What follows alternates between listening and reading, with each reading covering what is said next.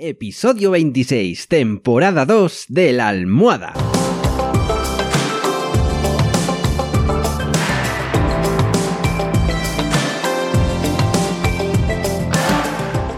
Bienvenidos y bienvenidas a esta segunda temporada del podcast de la almohada, un podcast en el que os cuento los trucos y estrategias para que podáis vivir sin complicaciones, con un mayor control de vuestra vida y que podáis ser vuestra mejor versión. En resumen, para que seáis más felices, que nos lo hemos ganado. Así que, si ya estamos todos, ¡comenzamos!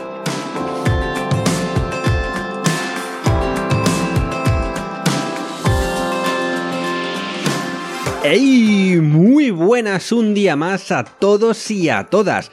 ¿Qué tal estáis? ¿Todo bien? Pues yo, que me alegro. Bueno, bueno, vaya programón que tenemos hoy, os lo aseguro.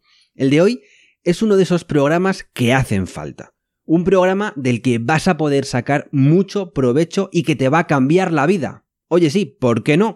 Apostemos alto. Este programa te va a cambiar la vida. Y punto pelota. Bueno, pero ¿de qué va el programa de hoy? Te estarás preguntando. Pues bien, en el episodio de hoy voy a contestar a una petición que me han hecho a través de mi web www.alvaropedroche.com que tenía que ver con decir que no.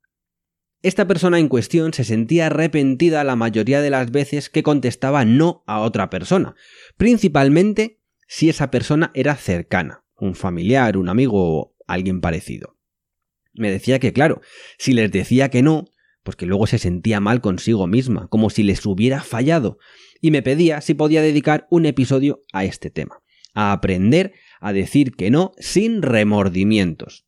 Y como a mí me encanta recibir mensajes de mis oyentes, pues oye, ¿cómo voy a decir que no a esta petición?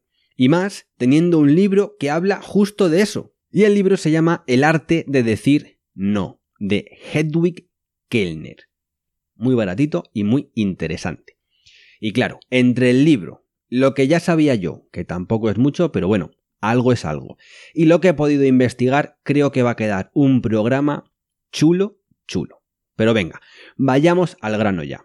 ¿Cuántas veces te has sentido atrapado o atrapada en una situación en la que no querías estar? ¿O cuántas veces has accedido a hacer algo que realmente no querías hacer solo para complacer a alguien más. Vamos, que cuántos marrones te has comido por no saber o querer decir que no a algo. Y es que saber decir que no es una habilidad que puede mejorar tu vida en todos los aspectos, desde tus relaciones personales hasta el éxito en tu trabajo. Pero por otro lado, para muchas personas, decir que no puede ser difícil y complicado. Así que en este episodio vamos a ver algunas técnicas que pueden ayudarte a decir que no sin remordimientos y vas a aprender a poner tus propios límites. Consejo número 1. Aprende a identificar tus necesidades y limitaciones. Antes de decir que no a alguien, tienes que saber lo que es importante para ti, pero también lo que no es importante para ti. Tómate un tiempo para evaluar tus necesidades y tus limitaciones. Pregúntate, ¿cuáles son tus valores? ¿Cuáles son tus prioridades? ¿Cuáles son tus límites? ¿Qué estás dispuesto o dispuesta a hacer y qué no? Una vez que comprendas bien lo que es importante para ti, te va a ser mucho más fácil poner tus límites y decir que no cuando haga falta. Por ejemplo, estás terminando un trabajo y un compañero te pide que le acompañes a tomar un café. Una persona con miedo a decir que no, simplemente para no sentirse mal, pues iría a tomar el café. ¿Por qué? Pues para que la otra persona no se sienta decepcionada, eh, para que la otra persona no se tome el café sola, no sé, por lo que sea, pero acabaría yendo. Sin embargo, tú, ahora que ya estás aprendiendo a decir que no, valorarías la situación. ¿Quieres y puedes ir a tomar ese café?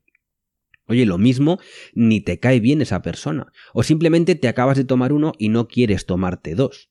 Además, estás terminando tu trabajo y ahora mismo esa es tu prioridad. ¿Que la otra persona se va a tener que ir sola a tomar el café? Bueno, tampoco se acaba el mundo. También puedes decirle que en cuanto acabes lo que estás haciendo, pues que le avisas y tomáis el café juntitos. Lo que quiero decir es que no siempre vamos a decepcionar a alguien cada vez que digamos que no. Es más, tal vez acabemos decepcionando al 0,000001% de todas las personas a las que digamos que no. Pensad que la mayoría de la gente va a entender perfectamente los motivos por los que nos hemos negado. A ver, que ya somos mayorcitos. Y si aún así no lo entienden, pues peor para ellos. Pero para ti, ni fu ni fa. Tú les has dado una explicación y en el mejor de los casos le has ofrecido una alternativa. Así que si no lo entienden, carril al mono. Y una vez dicho esto, vamos con el segundo consejo. Practicar a decir no en situaciones poco importantes. Ya sabes lo que dicen, la práctica hace al maestro. Así que ponte a practicar a decir no en situaciones que te importen más bien poco. Que un primo de un amigo, de un cuñado te invita a una boda a la que no te apetece un cagao ir, pues dile que no, y no te sientas mal por ello. Al fin y al cabo te has quitado un buen marrón de encima. Quédate con eso y no pienses que has fallado al novio o a la novia ni nada de eso.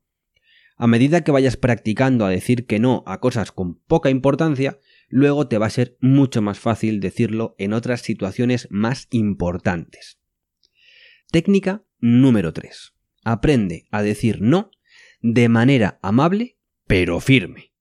Y eso es importante, porque muchas veces nos pensamos que por el simple hecho de decir que no a alguien, pues ya somos unos bordes o unos groseros o algo parecido. Pues no, eso no es así. Y si aún así lo sigues pensando, vamos a ver cómo puedes decir que no con clase, con estilo. Por ejemplo, si alguien te pide ayuda o que hagas algo mientras estás ocupado o haciendo lo que sea, en lugar de decir que no y punto, puedes decir algo como lo siento, pero no puedo hacerlo en este momento. O, mira, ya me fastidia ya, pero es que ahora mismo me es imposible. Ah, y esta me gusta mucho. En este ejemplo que te voy a dar ahora, no te niegas en rotundo, sino que das una alternativa. En plan, lo siento, no puedo hacer eso que me pides, pero sí te puedo ayudar de esta otra manera. Es un poco como lo que hablaba de ir a tomar el café. Lo siento, no puedo ir ahora, pero si te esperas a que termine, pues te acompaño. Esto está bien porque si te cuesta decir que no, pues como que tampoco estás diciendo que no, no, no. No sé si me explico.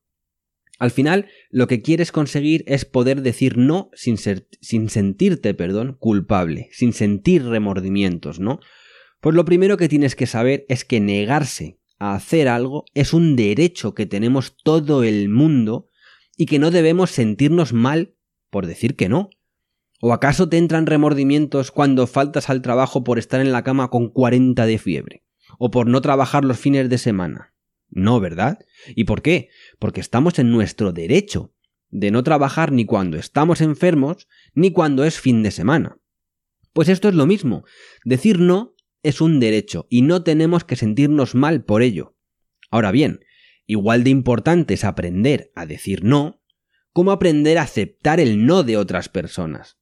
Si alguien te dice que no puede hacer algo que le pediste, respeta su respuesta. A ver, no puedes esperar que alguien acepte tu no si tú no eres capaz de hacer lo mismo. Así que respeta a la otra persona, no la presiones y ni mucho menos intentes convencerla para que haga lo que tú quieras que haga. Ya sabes, aceptar un no es tan importante como saber decir que no. Y otro truquito que puede servirte de ayuda si te cuesta decir que no es probar con tus seres queridos. Aquí sí que te pones cuesta abajo sin frenos, porque por lo general a quien más nos cuesta decir que no es a las personas que nos importan. Pero ¿sabes qué? Que esas personas son las que probablemente entiendan más y mejor, acepten y respeten ese no que les acabas de decir. Además, recuerda que tus necesidades y límites son igual de importantes en tus relaciones personales como en las profesionales o en cualquier otro tipo de relación. Además, decir que no no significa que tengas que renunciar a tu opinión. Es importante que sigas expresando tus pensamientos y sentimientos de manera clara y directa. No caigas en la presión de hacer algo que no quieres hacer pues solo por evitar conflictos, que eso lo hace muchísima gente. Si no quieres hacer algo, niégate y explica por qué te niegas a hacerlo. Esa es la mejor manera de dejar claro tu punto de vista y tus motivos. Y la otra persona, que esto es lo mejor, lo va a entender a la perfección, te lo aseguro. Y por último, pero no menos importante, tengo que decirte que decir que no a algo, que negarte a algo, es un acto de amor propio. Establecer tus límites y decir no cuando es necesario te permite tomar el control de tu vida y mantener tu bienestar tanto emocional como mental. Y esto, amigos y amigas, es muy importante. En resumen, aprender a decir no sin tener remordimientos es crucial para mantener el control de tu vida, para hacer ver a los demás que tienes tus principios y límites muy bien establecidos. Y todo ello sin faltar al respeto y siempre quedando abierto a otras propuestas que sí puedas llevar a cabo. Y ahora sí que sí, amigos y amigas, esto ha sido todo por hoy. Espero, como siempre, que os haya gustado este episodio tanto como me ha gustado a mí grabarlo. Ya sabéis que podéis contactar conmigo a través de mi web www.alvaropedroche.com donde me podéis hacer llegar cualquier tipo de propuesta, pregunta, crítica, no sé, lo que se os pase por la cabeza. Además, desde ahí podéis acceder a mis redes sociales y, como no, escucharme en Spotify, iBox, Anchor, Google Podcast y Apple Podcast. Ya sabéis, yo soy Álvaro Pedroche y ahora solo me queda pediros una cosa. Y esa cosa es que me prometáis que siempre vais a ser muy, muy, muy, pero que muy felices.